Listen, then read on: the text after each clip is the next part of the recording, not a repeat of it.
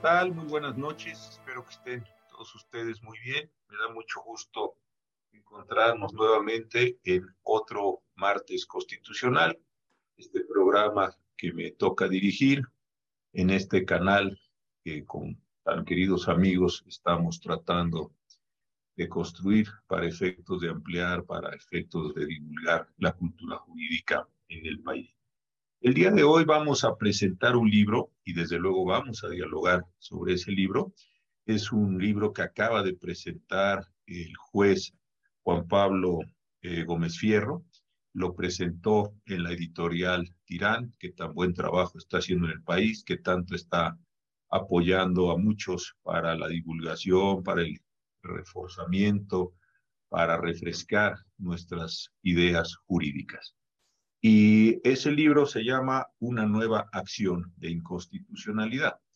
En él, como lo veremos a lo largo de esta hora, el juez eh, Juan Pablo Gómez Fierro explora qué pasó en 1994-95 con la acción de inconstitucionalidad, cómo evolucionó, y él identifica algunos problemas, algunos límites sobre los cuales eh, le gustaría ver reformas jurídicas para ampliar este mecanismo de control de regularidad constitucional. Eh, tengo el enorme gusto por la amistad personal, por el cariño, por la admiración que le tengo a la doctora Leticia Bonifaz, profesora de la Facultad de Derecho de la Universidad Nacional, autora de varios importantes libros y actualmente nada menos que eh, experta independiente en las entonces, eh, también, desde luego, al autor del libro, a Juan Pablo Gómez Fierro, él ya lo dije, es juez segundo de distrito, especializado en materia de competencia económica, un juzgador también muy activo, un juzgador que ha resistido bien severas críticas que se le han hecho, eh, no en lo personal, porque creo que nunca ha sucedido, sino en razón de una función que está llevando a cabo de manera correcta, de manera técnica, de manera, hay que decirlo, también valiente. lo que vamos a hacer hoy, en esta hora que tenemos, es lo siguiente. Eh, Juan Pablo va a presentarnos, que vamos a tener tres segmentos, va a presentarnos su visión de cómo llegamos a la acción y de dónde apareció, por qué se estableció en ese momento, de acuerdo con el y después la doctora Bonifaz y yo entraremos en algunos comentarios, desde luego pueden ser críticos, estamos todos nosotros acostumbrados a la, a la razón, eh, tenemos que ser, eh, pues, eso, críticos, tenemos que ver los puntos de vista, porque de eso se tratan estas charlas. Un segundo bloque, vamos a hacer una valoración de dónde están hoy, no en el pasado, hoy las acciones de inconstitucionalidad, ¿Para qué sirven? ¿Para qué nos sirven? ¿Dónde hay pros? ¿Dónde hay contras? Volveremos a este mismo ejercicio. Y finalmente analizaremos las propuestas de Juan Pablo para ver hacia dónde vamos. Eh, hay ya en este momento 150 personas conectadas. Tenemos chats. Yo estaré recogiendo las preguntas en ocasiones preguntaré lo que a mí me parezca, en ocasiones preguntaré o haré mías las preguntas del público y eh, las iremos introduciendo en este día. Así que muchísimas gracias. Gracias Juan Pablo por la confianza. Gracias también, querida Leti, por tu presencia aquí con nosotros. Y comenzamos entonces. A ver, Juan Pablo, ¿cuáles son los orígenes de la acción de inconstitucionalidad que tú identificas en tu libro? ¿Qué te pareció en su momento? ¿Fue un buen momento político? En fin, cuéntanos un poco esto para irle dando material a esta, a esta charla. Bueno, pues primero que nada, muchísimas gracias por la invitación para, para presentar en esta tarde aquí mi, mi, libro. Muchas gracias también a la doctora Bonifaz, gracias, ministro Cosillo, por pues que tan generosamente me abran este espacio y tener la oportunidad pues de exponer algunas ideas que surgieron eh, derivado de mi eh, tesis doctoral y con el ánimo de, contribuir un poco al fortalecimiento del Estado de Derecho, de generar algunas ideas este, para el mejoramiento primero del sistema de justicia, pero particularmente en el sistema de control judicial de las leyes. Eh, darle una completitud, una revisión, este, casi hoy, 30 años después, a un, eh, eh, sistema de control de constitucionalidad y en particular a un mecanismo como es la acción de inconstitucionalidad y buscar este, justamente herramientas dentro del derecho comparado que permitan este, perfeccionar. Eh, hacemos un análisis primero en este, en este libro, este, ya está a la venta en, las librerías, este, también lo podrán encontrar en, en, la, en, la, plataforma digital. Hacemos un análisis eh, en un contexto político, económico y social en el que se gestan estas acciones de inconstitucionalidad. Este, tengo hoy el privilegio de estar participando en este evento con dos personajes que han participado activamente tanto en la creación de, esta, de este mecanismo, el ministro Cosío en el año 94, con la propuesta de reforma constitucional, a su vez la doctora Bonifaz con el desarrollo de legislación y trabajos académicos muy robustos sobre el tema, y que, bueno, pues quién mejor que ustedes para, para este, poder eh, comentar esta obra. Lo que nosotros advertimos es que se gesta esta, esta reforma constitucional en un contexto muy complejo. Era el año de 1994, eh, el sistema económico, político y social en México estaba eh, seriamente tocado por distintos escenarios eh, que se habían gestado en aquellos años. La muerte de un candidato presidencial, el estallamiento de la guerra este, del Ejército Zapatista de Liberación Nacional en Chiapas y, bueno, pues también una crisis económica severa que se gesta. ¿no? También eh, la llegada del presidente Cedillo y una reforma muy importante que tiene lugar hacia la Suprema Corte de Justicia de la Nación, donde desaparece la integración anterior que tenía y se genera una nueva integración con 11 ministros, ministras y ministros, que este, pues permite una renovación total de nuestro máximo tribunal y con el fortalecimiento de un mecanismo de control de constitucionalidad como es la controversia constitucional, ya existía, está desde 1917, pero se le da una mayor este, amplitud para proteger dos valores fundamentales, primero la división de poderes y también el sistema federal.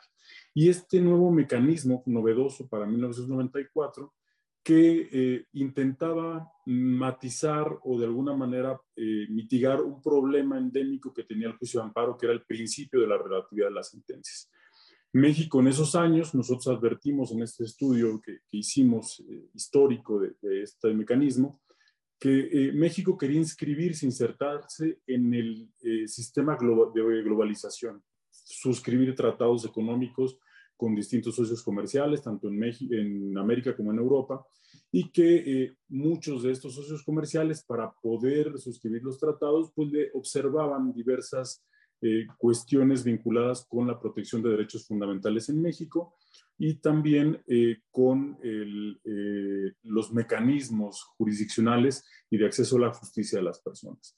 Y uno de los principales eh, objeciones que encontraban en nuestro sistema de justicia era precisamente el principio de la relatividad de las sentencias, que el juicio de amparo impedía que frente a la declaratoria de inconstitucionalidad de una norma pudiera expulsarse del orden jurídico y que siguiera aplicándose a distintos sujetos. En este contexto, eh, vemos que eh, quizá el hecho de introducir las acciones de inconstitucionalidad, pues no fue precisamente la protección de los derechos fundamentales, sino más bien como cumplir con uno de los propósitos o de los objetivos que se tenían, que eran principalmente destinados a la materia económica, en relación con la posibilidad de ampliar este, los eh, tratados, acuerdos comerciales de México, y que precisamente por eso este mecanismo no terminó, eh, al menos con el paso de los años, con el cumplir su principal objetivo, con cumplir, perdón, con su principal objetivo, que es la protección de los derechos fundamentales y servir precisamente de eh, un mecanismo efectivo de acceso a la justicia. Esta es la hipótesis principal que presentamos en esta obra y de manera secundaria advertimos también eh, dos cuestiones que con el transcurso de los años vimos que también representaron un obstáculo para este efectivo acceso a la justicia. Uno de ellos es que no permite este mecanismo por una proscripción estricta de la, legislación secundaria la suspensión de las normas generales impugnadas en la acción de inconstitucionalidad. Esto de alguna manera también, advertimos nosotros, representa un obstáculo para eh, el acceso a la justicia y también el sistema de votación calificada que hoy existe todavía eh, en relación con este sistema. Esta eh, votación calificada impide en muchos casos que frente a una norma que ha sido declarada inconstitucional o, estimada que es inconstitucional por la mayoría de las y los ministros, deba subsistir en el orden jurídico nacional. Esto consideramos que también se erige como un obstáculo que impide en muchos casos, primero, la protección de derechos fundamentales y de manera particular el derecho de acceso a la justicia. Entonces, son estos los tres ejes fundamentales en los que se basa la obra. Primero, la legitimación, el que no se permitió el acceso a los ciudadanos, no en lo individual, sino, decimos aquí, a través de ciertas organizaciones de la sociedad civil. Dos, el tema de la suspensión que si bien encontramos algunos precedentes de la Corte, no son unánimes y no hay un criterio definido por el Pleno, entonces dependerá de quién toque o no eh, conocer de esta, de esta acción de constitucionalidad. Y finalmente, el tema de la votación calificada. De manera genérica, es el... perfecto. Entonces ya estamos en el primer bloque, es tu visión, ya tanto la doctora Bonifaz como yo leímos el libro. Leti, ¿qué te parece esto? ¿Coincides, no coincides? te gusta la aproximación de, Juan Pablo. Eh, tú también andabas por allí en distintos ámbitos, siempre muy activa en esos temas. ¿Qué nos puedes decir de esta primera aproximación, querida Leti? Gracias, José Ramón, gracias por la invitación y gracias a Juan Pablo y por atreverse a estar con este par de viejitos que ya estaban muy activos, como tú dices, desde aquella época tú en el Poder Judicial, yo en el Ejecutivo. Acuérdate que la división de poderes era la calle Corregidora, porque yo me cruzaba de Palacio Nacional a Pino Suárez. Tú estabas allá con el querido Ulises, yo estaba con Rubén Valdés. Era la división de poderes y la, y, la calle Corregidora. Entonces, Juan Pablo, este, nosotros desde la cercanía con la, con la que vivimos estos sucesos, yo te diría que para mi gusto le das demasiado peso al tema internacional y le restas importancia a lo nacional que el agua les estaba llegando a los aparejos, no solo por temas tipo aguas blancas, sino porque ya se veía venir este fin que lo tratas del viejo PRI y del sistema político mexicano. Entonces, no es solo que en, afuera te digan para firmar el tratado contigo necesito que tengas un medio abstracto y entonces yo me apuro y, usas el desesperadamente el Estado ahí. Yo no lo veo así porque creo que son muchos factores juntos y de ahí la complejidad. La complejidad es que lo social, lo económico y lo político van trabajando juntos y cuando pones una reforma con tintes políticos, yo te diría, toda reforma al Poder Judicial va a tener tintes políticos porque el Poder Judicial es un poder, así de simple. Porque los tintes políticos, no sé si, si después me aclares en qué sentido lo dices, y cuando dices que, que no hubo como la suficiente visión o que fue restringida en cuanto a quienes estaban legitimados y todo esto, le estás dando como un peso específico a la parte económica y en la parte social dices, por ejemplo, que venía la sociedad civil del sismo del 85 y que no fue considerada para estar en este momento como, como parte legitimada para, para iniciar acciones de inconstitucionalidad. El camino que tuvo la sociedad civil en México, todos los temas económicos por los que pasamos y sobre todo la parte política, que se estaba reconfigurando la división de poderes, porque por primera vez empezaba a haber una verdadera oposición y de allí la importancia, para mí es importancia y para ti defecto, que se les haya dado a las minorías legislativas la posibilidad de iniciar la acción. Tú lo ves como un defecto y como una restricción. Yo lo veo como la posibilidad en ese momento de ver lo que venía y yo sí veo una gran visión de decir, ¿quiénes lo van a interponer? Pues empecemos por las minorías legislativas y esta vacuna contra el mayoriteo en una composición que ya tuvo que ver Cedillo en su segunda mitad de sexenio. O sea, la 57 legislatura del Congreso de la Unión, en donde también estuve eh, como asesora del licenciado Ebrard, que era diputado, eh, en la 57 legislatura ya se vio que ese contrapeso de la, de la oposición era real por primera vez en México después de muchísimos años. Entonces, yo lo que veo en este arranque de tu libro, Juan Pablo, es que le diste como muchísima importancia a la parte internacional e incluso llegas a comentar que Cedillo es la continuación de Salinas y yo no estoy tan segura de eso. Yo creo que hay un rompimiento, hay un estilo diferente de gobernar, hay una visión de un México distinto, aunque en las políticas económicas pueda haber eh, continuidad. En la parte jurídica definitivamente no la veo. Yo sí veo un rompimiento de Cedillo en relación a Salinas y no casi consumar lo que, lo que el otro había empezado, porque hay muchas decisiones políticas de Cedillo que no solo se me hacen muy valientes, sino de gran eh, visión, como esta del cambio trascendental de la Corte y del 105. No sé qué diga José Ramón. Es, es, bien interesante esto. Yo, yo lo que observaba en esto es que desde el año 78, en una reforma que se la encargó el presidente de la Madrid al doctor Fix Amudio, nuestro querido maestro, el doctor Fix empezó a insistir en una idea que entonces pareció extravagante, que era la idea del tribunal constitucional.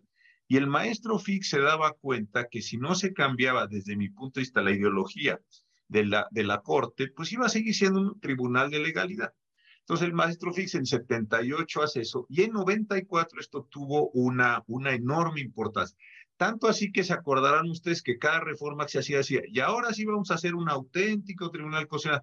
Ahí había una variable, digámoslo así, académica. Y otra cuestión que sí es, sin duda, lo, lo que dices tú, es, es verdad lo del TLC, pero sí hay otra variable, y esa fue muy dura, que precisamente la reforma en 94 se empezó a construir no por el presidente Cedillo, se empezó a construir por, por, por, por el, el, candidato Colosio. Ahí empezó a haber algunos acercamientos, algunos pronunciamientos hacia la Corte, y cuando eh, matan a, a, a, Colosio, el, candidato Cedillo, se, ya electo, se acerca a la corte y empieza un trabajo. Y sí había una enorme preocupación, déjeme decirlo así, de que se fuera de las manos todo el proceso democrático. Entonces, creo que ahí sí el presidente Cedillo coincidió con Leti, se dio cuenta que se podría venir una situación muy compleja. La oposición tenía ya varias gubernaturas y muchas presidencias municipales, tenía minorías legislativas que se estaban convirtiendo en mayorías. Entonces, la idea es, ¿cómo hago para que esto quede dentro del juego constitucional? Hay un discurso importantísimo de, de, Ernesto Cedillo en Guadalajara, ahí yo creo que ilumina todo este panorama. Y el discurso de toma de posición del 1 de diciembre del, del 94 es, es importantísimo porque ahí lo anuncia y el día 5 presenta la iniciativa. La iniciativa de reformas constitucionales lo vuelve a decir. Sí, sí es cierto que había factores económicos, sí es cierto que se estaba, digamos, dialogando con esta parte. El presidente Cedillo estudió en, en, Yale Economía Internacional, o sea, le entendía muy bien a todos estos fenómenos, era una parte importante de su tarea, pero sí creo que se daba cuenta que se podía quebrar esto. Entonces, ¿cómo traigo a las minorías, por un lado? ¿Cómo traigo en ese momento a la comisión de, y a la fiscalía, etcétera, para que no se nos vaya del juego constitucional? Yo creo que ahí hay una variable súper interesante que se da. Y yo creo que al mismo tiempo, y en eso también me parece una observación correcta, de, ahí sí creo que coinciden tanto Leti como tú, no se fue tan a fondo en la reforma. No sé si había las condiciones políticas después de que el EZ se había levantado, se había dado todo un proceso muy difícil con el representante eh, de, del Estado mexicano en Chiapas, con el liceo Manuel Camacho, se vino el problema de la muerte del liceo Colosio, la muerte del liceo Ruiz la eh, aparente renuncia de Jorge Carpici. Fue un año horrible por donde lo quedamos. Entonces yo creo que la idea era cómo mantenemos todo esto en el juego constitucional sin que se nos vayan los actores y que si generemos un exceso tal que inclusive los propios gobernadores pristas, que fueron algunos de ellos muy renuentes a la controversia constitucional, se nos vayan. ¿no? Entonces yo creo que ahí es como de muchos, muchos factores, muchas variables en ese sentido. Pero bueno, hagamos aquí un corte, creo que aquí hay diferencias interesantes. Ahora, Juan Pablo. Segunda, segunda cuestión, desde luego puedes contar lo que quieras, ¿eh? pues esto es, este, este es aquí un diálogo. Entonces, aquí hay un tema. Ahora, quedó como quedó, pero viene un problema interesante. Quedó bien, le faltó, le sobró, eh, ahí me gustaría que incidieras en esta segunda parte de tu libro. Insisto, si quieres comenzar y te parece bien a ti contestando esto que estamos diciendo, eh, la doctora Bonifaz y yo, podría ser, y ya luego dices, bueno, y ahora, ¿qué te gustó, qué no te gustó, por qué se fue ampliando, hacia dónde se fue ampliando, etcétera, para luego ir en la parte final hacia tus propuestas. Si te parece bien, podríamos ir eh, eh, por ese camino.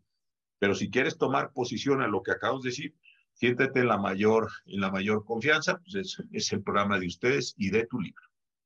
De acuerdo. Muchas gracias, ministro. Muchas gracias, doctora Bonifaz. Eh, a ver, brevemente abordo, abordo estos puntos para ir, a, ir abordando eh, quizá más adelante sobre los, ya las propuestas.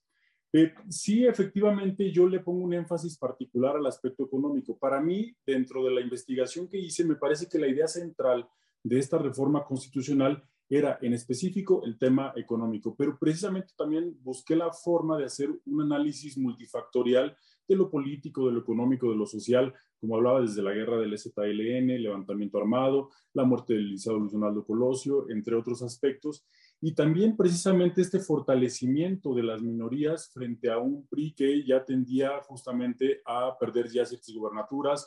Recordemos que en el año 2000, pues precisamente al término del sexenio del presidente Cedillo, pues se da este cambio eh, en la, eh, hegemonía que había eh, ejercido el, el PRI durante 70 años y que precisamente esto obligaba también al presidente Cedillo a hacer ciertas concesiones que permitieran precisamente eh, la mayor pluralidad este, política, económica y social, entre otros factores.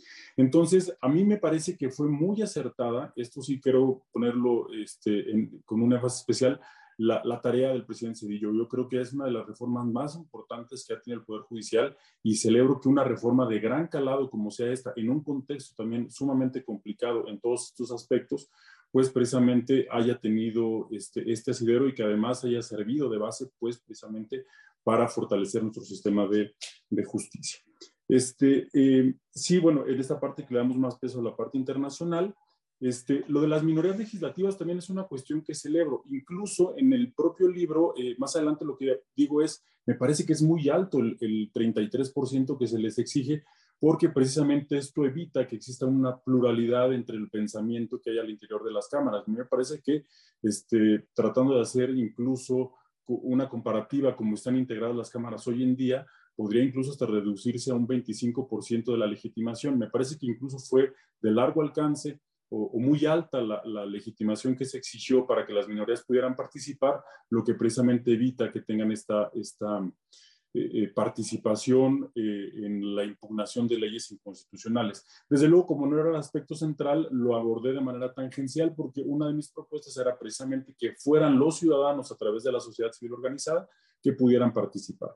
Y hago énfasis en el tema de los sismos del 86 porque aquí es donde nos damos cuenta que cuando vienen los verdaderos problemas en México, es la sociedad civil la que se erige como de las principales este, eh, participantes activas en, el mejoramiento y en, ayudar, eh, y lo hemos visto incluso en los sismos del 17, entre otras cosas, a que, eh, que, hay una participación activa. Lo hemos visto incluso recientemente con políticas este, donde la sociedad civil, bueno, pues quiere participar y quiere tener una voz específica para poder impugnar decisiones que considera inconstitucionales. Esto por una parte. Y bueno, eh, ya para pasar a la, siguiente eh, parte del libro, es la evolución que tuvo. Yo sí creo que es un, verdadero acierto eh, esta reforma constitucional del 94 en un contexto donde pues una reforma de esta naturaleza eh, es una, una, reforma de gran calado. Pero me parece que conforme se van desarrollando los, los años subsiguientes con la acción de inconstitucionalidad, pierde o sigue perdiendo esta idea central, que es ponerla en manos de los ciudadanos, no en lo individual como hay en otros países, que es Colombia, Ecuador, donde es, es abierta, sino una legitimación tal vez intermedia como Perú, Brasil, que permitiera justamente que ciertas organizaciones de la sociedad civil pudieran acudir a esta acción de inconstitucionalidad. Y vemos que, por ejemplo, se habilita a los partidos políticos. Me parece que cuando se habilita a los partidos políticos para promover acciones de inconstitucionalidad, se pierde la esencia central con la que fue creada.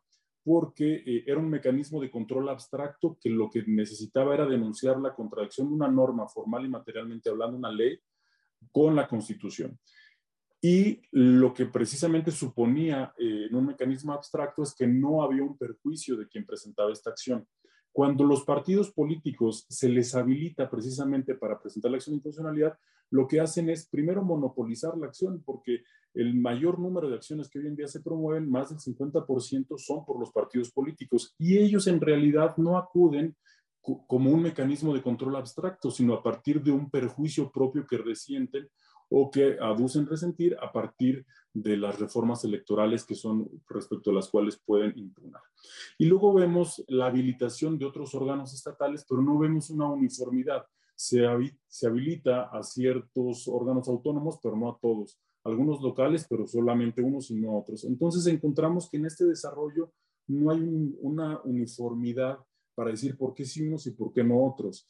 Yo una de las cosas que propongo es, vamos a eliminar los partidos políticos y si queremos denunciar una contradicción como sujetos legitimados eh, específico, y si queremos que exista una denuncia de normas que sean inconstitucionales en materia electoral, estará un órgano autónomo como es el Instituto Nacional Electoral que podemos aprovechar su conocimiento técnico, entre otros, y también la misma sociedad civil donde se vean mermados sus derechos este, políticos.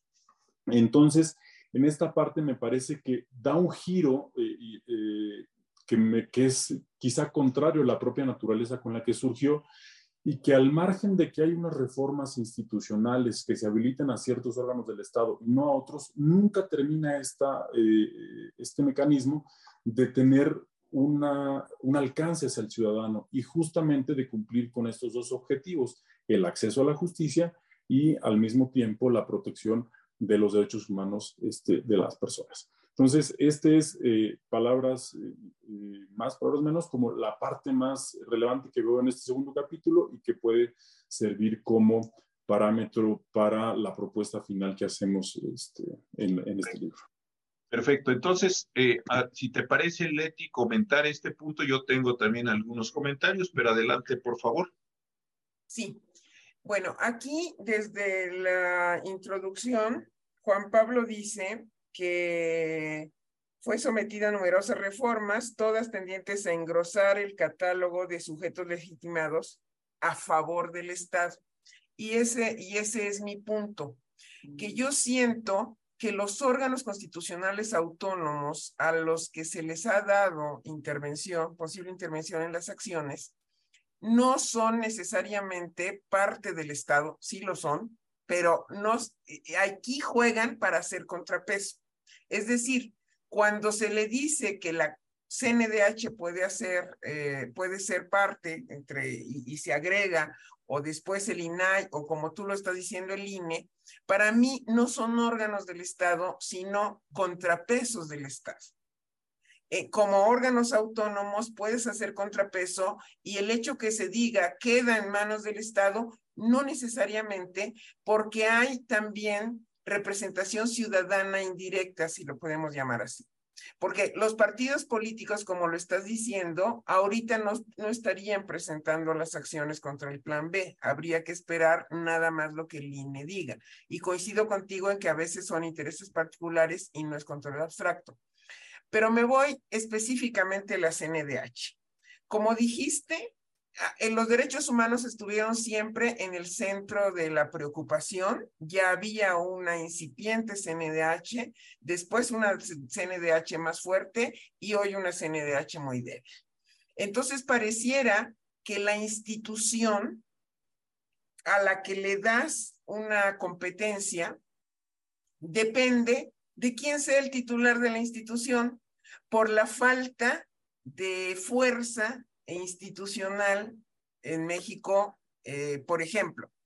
En alguna parte, yo creo que la segunda que presenta acciones ha sido la CNDH. La CNDH de Luis Raúl presentó muy buenas acciones de inconstitucionalidad, pero la CNDH de Soberanes se fue contra la Consejería Jurídica del Gobierno de la Ciudad, contra el Gobierno de la Ciudad, por la interrupción del, del, embarazo en las 12 semanas.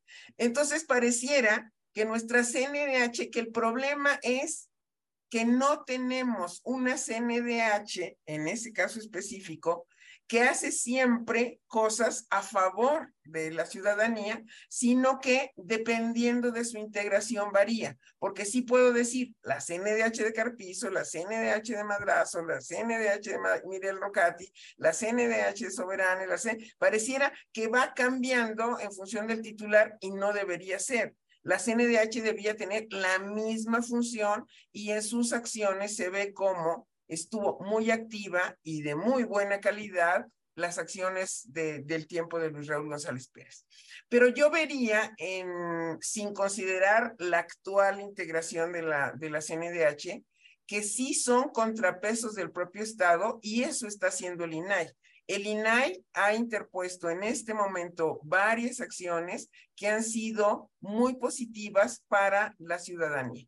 Entonces, cuando le quieres dar intervención directa a la ciudadanía, dices a través de asociaciones civiles o, tal vez con un porcentaje y ya das ahí las opciones, yo lo que creo es que como ha ido evolucionando el 105, es de acuerdo a las condiciones políticas particulares de cada momento y creo que no nos quedaba de otra, que esa era la evolución natural. Tal vez viéndolo para atrás dices, pero pareciera que no estuvo bien hecha desde el origen, pero yo lo veo así momento a momento, como que ese era el ritmo que tenía que seguir y no sé si en eso coincido o no, José Ramón.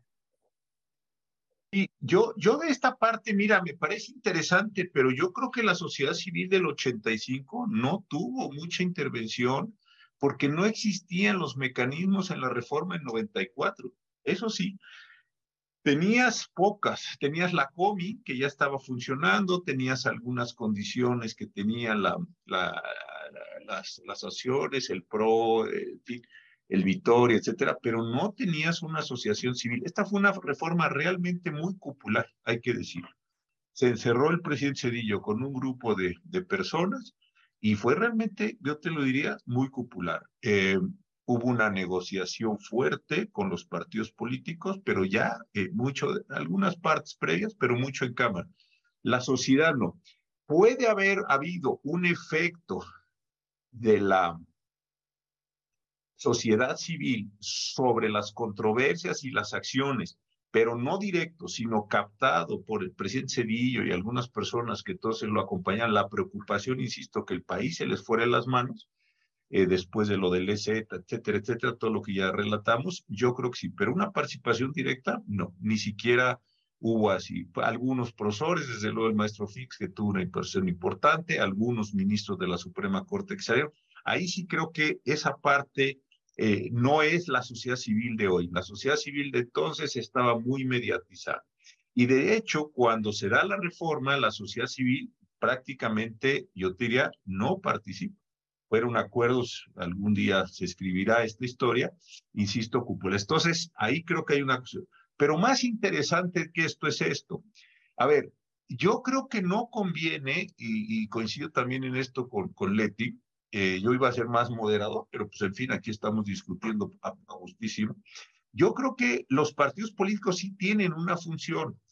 ¿Por qué? Porque si vemos el 41 y todos nosotros lo conocemos, los partidos políticos, más allá si en lo individual o no, son un desastre, nos gusta su ideología, eso es otra historia, tienen una función constitucional importantísima. Esa es la función constitucional de mediación para poder constituir representación. Y si nosotros vemos cómo se dio o cómo se ha dado las elecciones, yo creo que desde entonces es un proceso interesantísimo de ensayo-error. Hay una elección. En la elección ellos mismos identifican sus abusos, ellos mismos los corrigen. Piensa en financiamiento privado, piensen o pensemos todos en las diferenciaciones entre eh, eh, militantes y simpatizantes, en fin, tantas cosas.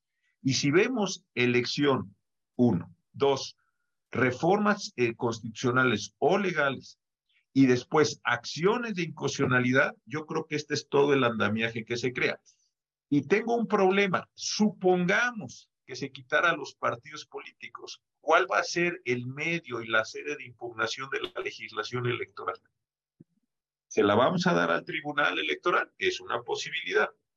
Entonces, el tribunal es el órgano que conoce en abstracto la constitucionalidad de las leyes electorales antes de iniciar el proceso. Eso no, desde luego no lo puede hacer el INA, el, el, el, INA, el INE, perdón, porque el INE no tiene esa característica jurisdiccional técnica, eso no sé. Entonces, pregunta, si excluyéramos a los partidos políticos de, eh, de la legitimación, ¿qué actores estarían interesados en jugar ese juego del el control abstracto de la ley para limpiarla, ordenarla, arreglarla o echarla a perder, porque también hay cada decisión, bueno, esos otros temas, y luego entonces con esas nuevas condiciones entrar al proceso electoral. Yo creo que ahí hay un problema eh, eh, eh, central.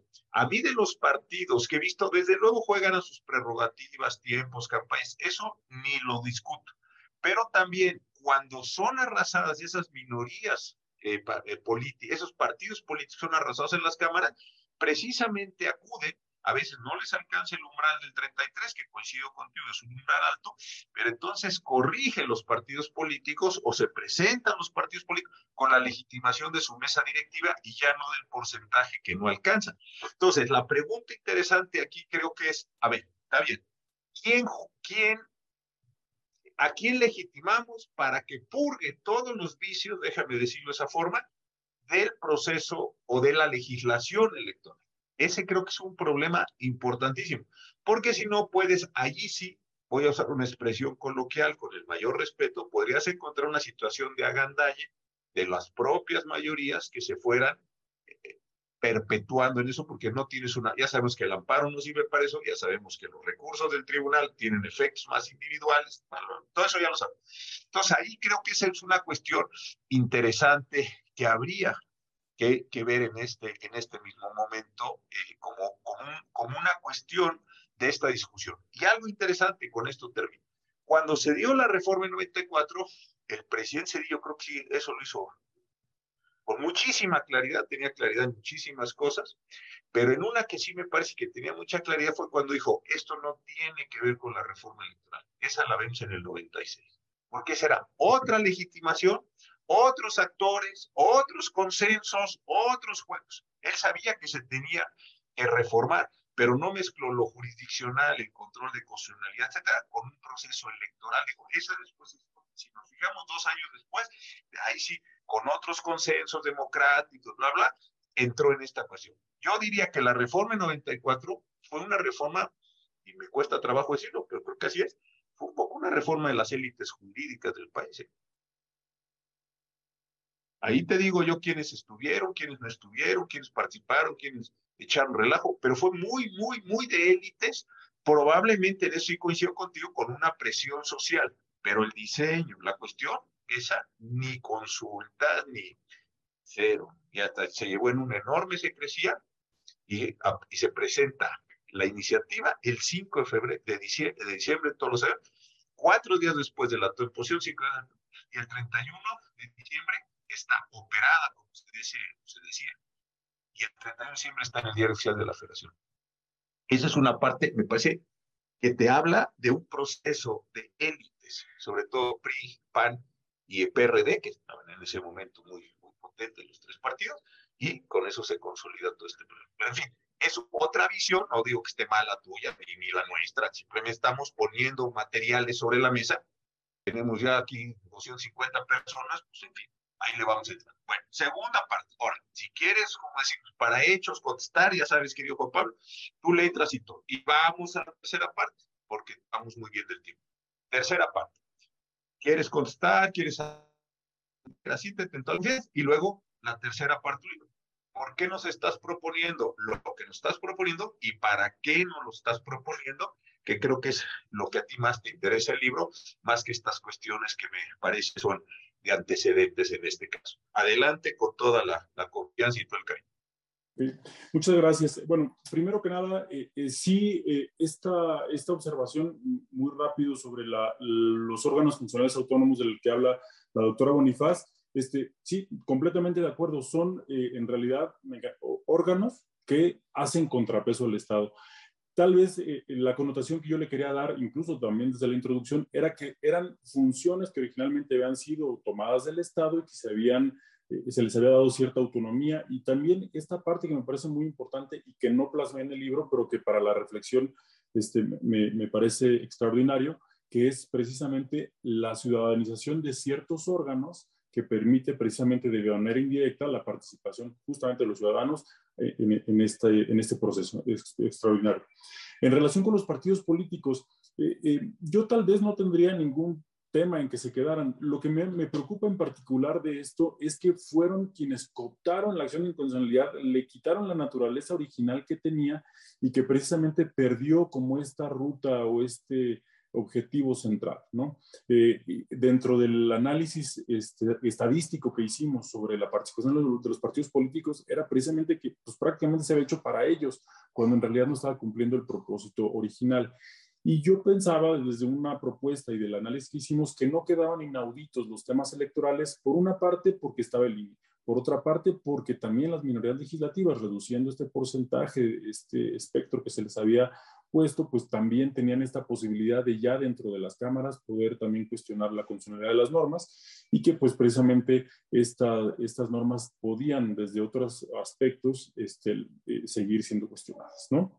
Este, el ritmo que se tenía que seguir me parece también que es un punto clave que toca la doctora Bonifaz, sí yo creo que en su origen, y si yo leo esta reforma en 1994, me parece extraordinaria, o sea, me parece incluso una reforma de, de, muy largo aliento, de largo alcance, que estamos discutiendo 30 años después, y que siguió un ritmo específico. Tal vez mi crítica es en el sentido de que en este ritmo que fue siguiendo y que fue eh, legitimando a las organizaciones, a los órganos constitucionales autónomos, nunca se tomó o se volteó a ver a la sociedad civil. Incluso tenemos observaciones de la Corte Interamericana, entre otros órganos este, con una larga tradición de derechos humanos, que ya hacían este tipo de, de observaciones. Entonces, de manera muy general en relación con los comentarios, y bueno, la tercera parte del libro, lo que trato yo de hacer es eh, un análisis de derecho comparado, principalmente con sistemas constitucionales de América y de Europa que eh, tienen diseños eh, parecidos de control abstracto y que nos permiten tomar quizá de ejemplo las mejores eh, eh, prácticas en el mundo que permiten precisamente eh, extraer, extraerlas y traerlas justamente a nuestro sistema jurídico. Encontramos tres tipos de legitimación en este aspecto central. ¿Cuál? Una muy abierta, sistemas donde cualquier ciudadano puede cuestionar la funcionalidad de una norma sin necesidad de resentir un perjuicio una muy cerrada, como el tribunal, Alemania, por ejemplo, el Tribunal Constitucional Alemán, eh, como en el caso español, que es uno de los elementos tal vez que fueron tomados en cuenta para el origen de esta reforma, y unos aspectos intermedios. Yo creo que eh, México se enmarca dentro de las legitimaciones que podríamos llamar muy estrictas, como en Alemania, como en España, donde solamente los órganos del Estado, hablando en estricto sentido, órganos estatales que este, derivan o tienen sus funciones eh, orgánicas dentro de la propia norma constitucional. Eh, las muy abiertas como Ecuador, eh, Colombia, entre otras, pero que sus diseños permiten justamente también una, una, cuestión de esta naturaleza, aquí deberíamos de tomar en cuenta que tenemos el juicio de amparo como uno de los medios de control de constitucionalidad más importantes, con una tradición jurídica también muy importante y con una fortaleza excepcional. Entonces me parece que podríamos buscar un mecanismo central, un mecanismo intermedio, tal como el que existe en Perú, como el que existe en Brasil, donde ciertas organizaciones, sindicatos, barras de abogados tienen una legitimación para poder eh, interponer estos mecanismos de control abstracto. No los ciudadanos en lo individual, no los, no los ciudadanos eh, eh, en, en, un sentido, digamos, laxo muy amplio, sino a través de, en, para el caso mexicano, de ciertas asociaciones civiles. ¿Y por qué lo hago así? Porque también el juicio de amparo, debido a la introducción del interés legítimo y a la reestructuración de los criterios para poder poner o judicializar ciertos derechos supraindividuales o con una dimensión colectiva, ha tenido que ir cambiando al, al grado que hemos tenido que matizar sus reglas precisamente porque ya no tenemos herramientas que nos hagan poder eh, eh, hacer justiciables estos derechos económicos, políticos, sociales, culturales,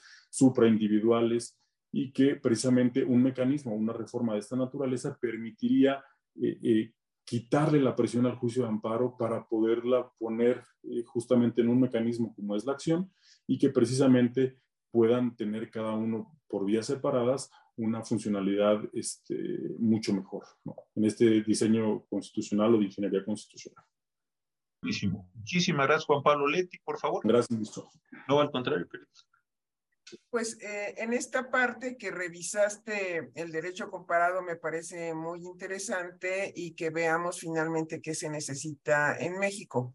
Pero yo quisiera no solo tocar los puntos que ya trataste, sino dos más que están en tu libro y que me parecen muy relevantes.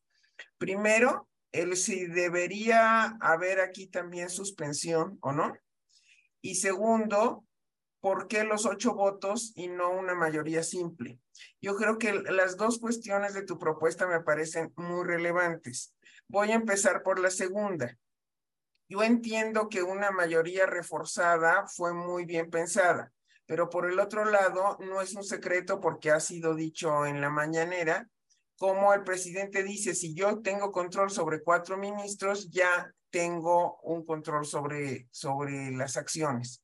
Entonces, eh, el hecho de que lo diga así el presidente cuando habla del Poder Judicial, pues sí llegamos a pensar y, con los nombramientos eh, como se han dado, porque ya, ya esta periodicidad que se pensaba, pues ya no es tal y después de, de Ernesto Cedillo yo creo que va a ser este presidente el que más ministros va a nombrar en su periodo.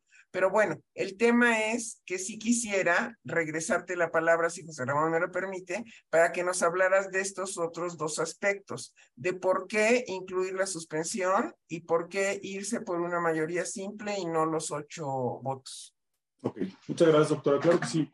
Muy brevemente, la suspensión eh, hemos encontrado que en otras latitudes, principalmente en España, el, Supremo, el, Tribunal Supremo Español, distintos criterios en doctrina y jurisprudencia, reconocen a las medidas cautelares eh, no como un derecho adjetivo o procesal, sino como un verdadero, un verdadero derecho sustantivo, como un derecho de acceso a la jurisdicción.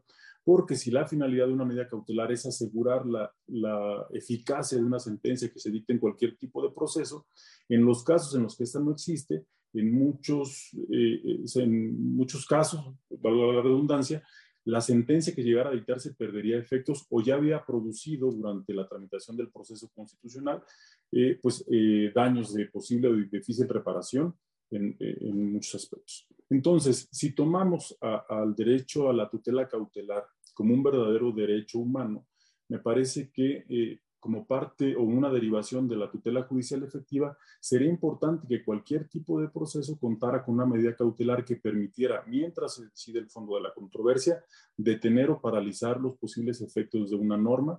En este caso, por ejemplo, hablamos de una ley que puede ser contraria a derechos fundamentales, desde luego con eh, las valoraciones que debería hacer en cada caso concreto quien determine la procedencia de la medida cautelar, privilegiando siempre el beneficio de la colectividad sobre otro tipo de valores. Recordemos, por ejemplo, la Ley de Seguridad Interior que se publicó durante el sexenio del presidente Peña, donde, por ejemplo, por disposición o propiamente por decisión del gobierno en turno se decidió no aplicar, pero que finalmente fue declarada inconstitucional por una mayoría de nueve, diez ministros. Recordar al ministro Cosío que me parece todavía participó en la votación, y que eh, justamente eh, de no haberse dado este, esta suspensión, pues se hubieran ejecutado en muchos casos este, sus disposiciones sin la posibilidad de que, en el caso como aconteció, se declaró inconstitucional, pudieran retrotraerse. Aquí la idea es que se retrotrajeran los efectos en una eventual sentencia de inconstitucionalidad al momento de la presentación y que terminemos dándole completitud al sistema y reconocer la tutela cautelar como un verdadero derecho humano. Y en, segunda, en segunda instancia, esta cuestión de la votación calificada. Me parece que cuando eh, se, eh, se, llevó a cabo esta reforma, pues sí, efectivamente, tenía una especie de deferencia hacia el órgano legislativo para, eh, con esta presunción de constitucionalidad que deben tener las normas, de que se requiriera justamente de una votación mayor para que precisamente pueda expulsarse del orden jurídico una, una norma. Pero, eh, tomando justamente el concepto que usted desarrolla, doctora, sobre el ritmo que debían seguir justamente las reformas, me parece que hoy en día hablar de una votación calificada y en este análisis de derecho comparado, donde no hay en, otro par, en otra parte del mundo un sistema similar, eh, eh, es difícil que una norma que ya es eh, considerada inconstitucional por una mayoría de los ministros de la Corte, deba subsistir.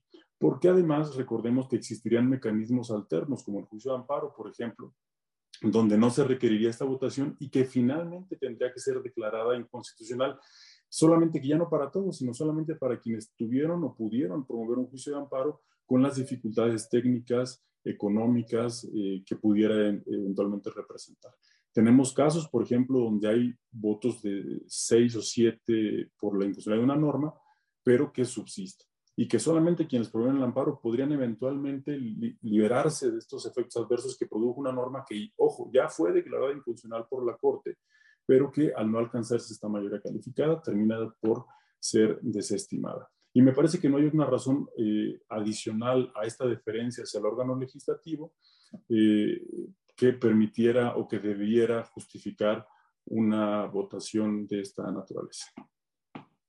Estas serían mis... Eh, yo, yo, déjame, déjame abundar un poquito, se nos está acabando el tiempo, ha estado interesantísima la discusión, pero en la parte de, la, de, la, de los ocho votos, Sí, y si uno se fija en términos, digamos así, ya de, condiciones de votación mayoritaria, etcétera, lo que por ejemplo hacía muy bien nuestro querido amigo y recordado amigo Nacho Barba, el tema aquí es que cuatro, cuatro ministros te vetan, y ese es verdaderamente el juego. En ese momento yo creo que no había muchos más espacios para que el presidente Cedillo y todos los que lo apoyaron en el proceso se pudieran mover. Pero hoy la cuestión que te queda es decir, entonces lo que en rigor estás haciendo no es pretendiendo tener una mayoría de siete, lo que necesitas es un cuatro. Ahora, vamos a pensar que se lograra eso. Entonces, te queda una situación bien interesante. Primero, ¿cuál va a ser el quórum de asistencia para poder tener constituida la Suprema Corte? Ocho. Entonces, necesitas cinco votos. En una votación de 5-4, vamos a abrirnos al mínimo, no van una serie de ministros, cinco ministros te determinaría la invalidez. Y este me parece que sí es un asunto eh, central, porque sí estamos jugando un juego donde pues, basta que convenzas a cuatro, basta que presiones a cuatro, basta que pase algo con cuatro para que entonces efectivamente se presente esta situación de desigualdad que tú dices, porque es una situación de desigualdad en la ley tú, pues mejor que nadie, sabes ahorita cuál es la condición de los amparos de la ley de la industria eléctrica, donde si los quejosos regresan por amparo, van a ganar el amparo. Pero los quejosos o, los, los promoventes de las acciones perdieron las acciones 104. Pero si yo no tengo mal mis cálculos, hoy en pleno tiene siete votos por la inconstitucionalidad, tres en la primera y tres en la segunda. Menos, ¿no? No sé si en una de ellas hay hasta cuatro. Pero entonces regresarías por el amparo, pero estás forzando a la totalidad de los participantes a que regresen a promover un amparo, porque aún con el amparo no vas a tener la votación suficiente para tener un precedente obligatorio. Y este sí me parece que es ese esa viejísima discusión de las inequidades, de las igualdades que producen estas mayorías o estas votaciones en alguna medida artificiales o artificiosas y no queremos llegar tan lejos en este, en este mismo sentido. Y el segundo caso que me parece también bien interesante, ya también lo comentó la doctora Bonifaz, es el que tiene que ver con suspensión. En suspensión tienes un problema precioso, que es lo que vas a suspender la ley, sus efectos, la totalidad, así, yo vengo y impugno, vamos a empezar por un vicio de procedimiento legislativo, toda la ley toda la ley se suspende o se suspenden algunas partes. Yo creo que esa, ese, ese elemento es, es interesantísimo de sobre qué va a recaer la suspensión en acción de inconstitucionalidad, sobre la totalidad, sobre sus efectos, sobre una relación o un diálogo con los transitorios, los que entran antes, los que entran después. Sí, creo que hay un problema precioso, pues tú todos los días lo vives, Juan Pablo, porque eres juez y te tocan todas estas peculiaridades y estas eh, particularidades, quise decir mejor que peculiaridades, de la legislación. Pero lo que sí parece interesante, para ir cerrando y tener tiempo cada uno a un comentario final, yo le cedo mi tiempo a ustedes como moderador, me tengo que moderar yo, este, eh, me parece bien interesante esta idea de tenemos desde luego que seguir explorando mayores caminos de control de regularidad constitucional. Esto va a abrir un tema también importantísimo que muchas personas lo han estado planteando y es cómo vamos a su vez en el viejo problema controlar al controlador, eh, eh, tener una relación más, social con el propio eh, regulador, déjame llamarlo así, con el quién vigila al vigilante, en fin, todos esos viejísimos problemas del constitucionalismo que están. Pero esa es una discusión aparte. Yo creo que esta idea que estás tú teniendo de avanzar, de ir encontrando estos elementos, es muy importante en el sentido de que la constitucionalidad, sí, o la cuestión mejor, sí regula pues nuestra convivencia social. Leti, si te parece un comentario final, nos quedan unos poquísimos minutos ya, ha estado padrísimo esto, pero unos comentarios finales para que luego cierre Juan Pablo y yo nada más los despida a todos ustedes. Sí, yo quisiera recordar algo que me contó alguien que estuvo en esa cúpula de decisión en el momento que había que definir quiénes iban a ser los ministros, los primeros, y que alguien le puso al presidente Cedillo el nombre de la doctora Olga Hernández, que había sido su jurídico en programación, que lo había acompañado todo el tiempo, y lo que él dijo es, no puede haber un nombramiento de alguien tan cercano a mí porque eso se va a ver terriblemente mal. No, se trata de poner a personas que no tengan nada que ver con el presidente de la República. Entonces, esa posición este, se me hace que tiene que ver con este respeto a los poderes y, no con este deseo de, de, a cuántos puedo cooptar, que es que completamente, son dos visiones completamente distintas. Nada más diría que felicito a Juan Pablo por el trabajo exhaustivo que hizo. Eh, hice algunos comentarios que, que, te voy a hacer llegar para si hay segunda edición del libro, porque si vivimos ese proceso, pues hay que enriquecerlo eh, de manera amistosa, por supuesto, y agradecer a IntelliJuris, como siempre, estos momentos tan agradables. Gracias, gracias, querida Leti, como siempre. Juan Pablo, ¿algún comentario final, alguna idea que quieras expresar de, tu libro, que la verdad está bien interesante, hiciste un, trabajo, hombre, uno puede diferir como en todos los libros, lo que sea, pero ese es sobre ciertos aspectos, pues la idea general, la teoría general es importante, y sobre todo, este, que creo que es lo que es implícito en el libro, este llamado a decir, pues revisemos esto, la reforma de 94 fue 94, parece una obviedad, pero pues no está, está, entró en vigor en 95, todo lo que sabemos, estamos bien, se van a cumplir ahora eh, vamos a tener aniversario de esta reforma 95, etcétera, y estás tú explorando, así como se ha explorado otras cosas de juicio amparo, controversias constitucionales, creo que es muy importante sostener la constitucionalidad frente a algo que le podríamos llamar voluntarismo o decisión. Pero adelante, Juan Pablo, por favor. Pues bueno, primero que nada, pues agradecerles. La verdad es que para mí es un privilegio estar con ustedes dos que eh, doctores, juristas que admiro mucho, que participaron activamente hace casi 30 años en la creación de este mecanismo y que bueno, pues con este libro, como bien lo, dice el ministro Cosío, es precisamente eh, eh, pues plantear la posibilidad de revisarlo, de, de discutir, de ponerlo sobre la mesa y a partir justamente, y esto me gustó mucho, lo voy a repetir, del ritmo que van llevando las cosas y de lo que se requiere hoy en día este, para que nuestro sistema de control de funcionalidad funcione. Eh, me parece que eh, tenemos que analizarlo de manera integral, verlo no solamente desde la óptica de la acción de manera individual, sino también de los otros mecanismos, el juicio de amparo. El juicio de amparo lo tenemos en una olla de presión donde está a punto de reventar porque no da para todo lo que lo queremos hacer. Le pusimos el interés legítimo para proteger estos derechos supraindividuales y justamente tuvimos que poner a prueba el principio de relatividad de las sentencias y este, darle un matiz diferente.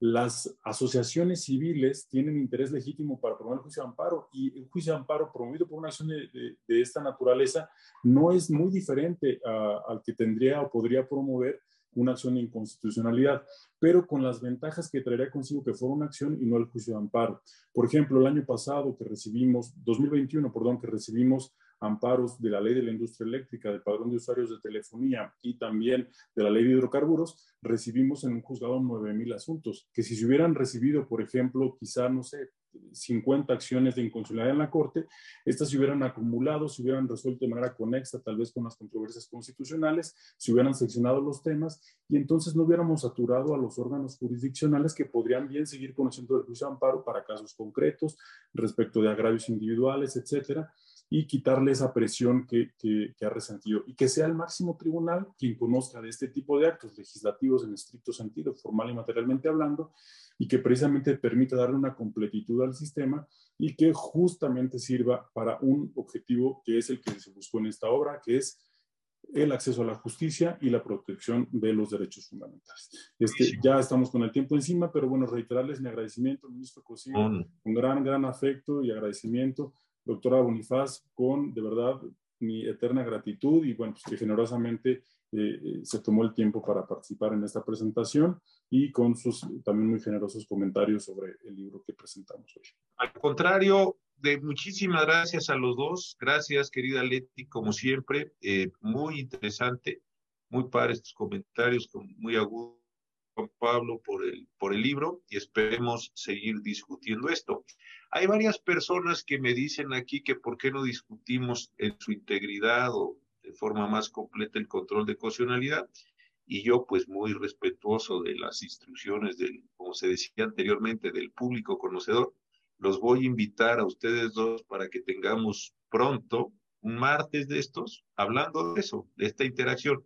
Qué le falta a las controversias, al amparo, cómo quedó la reforma, en fin, vamos a darle una explorada si a ustedes les parece bien.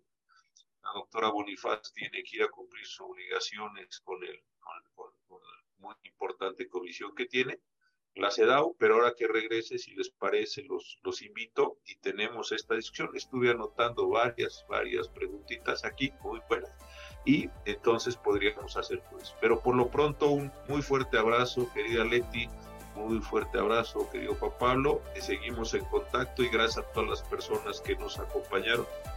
Cuídense mucho, muy buenas noches a todos y muchísimas gracias. Buenas noches y muchas gracias. Hasta pronto.